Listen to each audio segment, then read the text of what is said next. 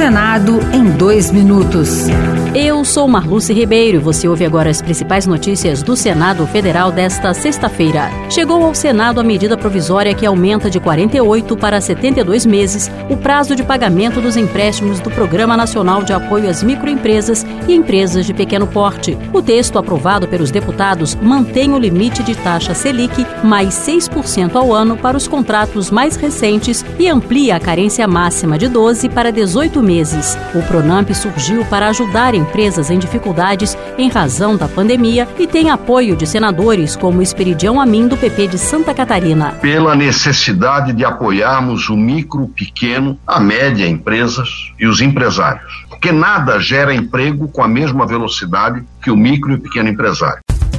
A partir de 4 de março, os cidadãos que quiserem conhecer o Senado Federal voltam a ter acesso ao Palácio do Congresso Nacional a partir das 9 horas para fazer a visita institucional. Sem necessidade de agendamento no site ou por telefone, os visitantes devem apresentar documento oficial de identidade com foto. A diretora-geral do Senado, Ilana Tronca, destaca a retomada das visitas, sobretudo após os acontecimentos do último dia 8 de janeiro. É algo necessário, porque a melhor resposta para aqueles que entraram aqui sem licença, depredaram o prédio, invadiram as nossas instalações é voltar a convidar as pessoas a entrarem nesse prédio. Dessa vez com colegas que possam contar elas. Outras notícias sobre o Senado estão disponíveis em senado.leg.br/barra rádio.